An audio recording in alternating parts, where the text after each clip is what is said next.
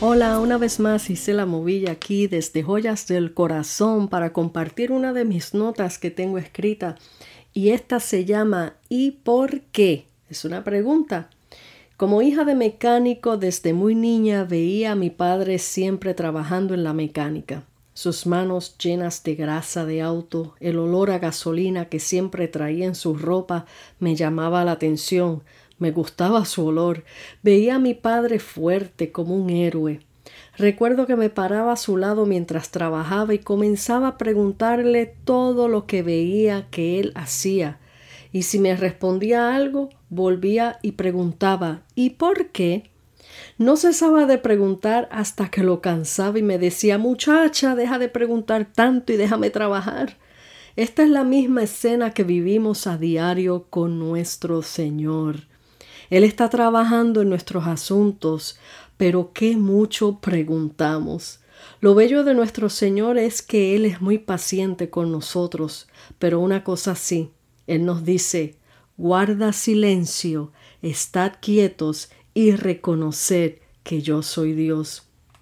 No tratemos de ayudar a Dios, él sabe lo que hace. No preguntemos tanto, sino confiemos y esperemos que lo que Él está haciendo lo está haciendo perfecto. A todos nosotros nos cuesta, nos cuesta esperar, confiar, queremos tener el control de todo lo que concierne a nuestras vidas. El tanto preguntar a Dios qué es lo que él, él hace con nosotros no es más una reacción de temor a lo desconocido. Queremos estar al tanto de todo para que nada nos tome por sorpresa. Cuando somos hijos de Dios, las cosas ya no operan como estábamos acostumbrados antes de dar nuestras vidas a Dios. La vida en Cristo es una vida en fe, creerle sin ver lo que Él hace. De esto se trata. Por eso dice en su palabra que sin fe es imposible agradar a Dios. Esto está en Hebreos 11:6. Hay ciertas preguntas que podemos hacerle a Dios. Una, ¿qué necesitas de mí, Señor? Dos, ¿cuándo tú quieres que tome cierta decisión? Tres, ¿es tu voluntad o no? Estas son las preguntas necesarias. Las preguntas innecesarias son ¿y por qué? ¿Por qué a mí? ¿Cuándo vas a acabar mi prueba? No vamos a cambiar el propósito de Dios en nuestras vidas con todas estas preguntas que le hagamos. Confiemos, creamos, esperemos y Él hará y tú te maravillarás. Así que te dejo con este breve, esta breve reflexión con el título ¿Y por qué? Si en este momento, ahora mismo, tú estás haciéndote estas preguntas, como todos nosotros solemos hacer, eh, acostumbramos a hacer es ¿y por qué a mí me está pasando esto? ¿Y cuándo va a terminar este problema? ¿Y cuándo tú vas a hacer el milagro? ¿Cuándo tú vas a hacer la obra?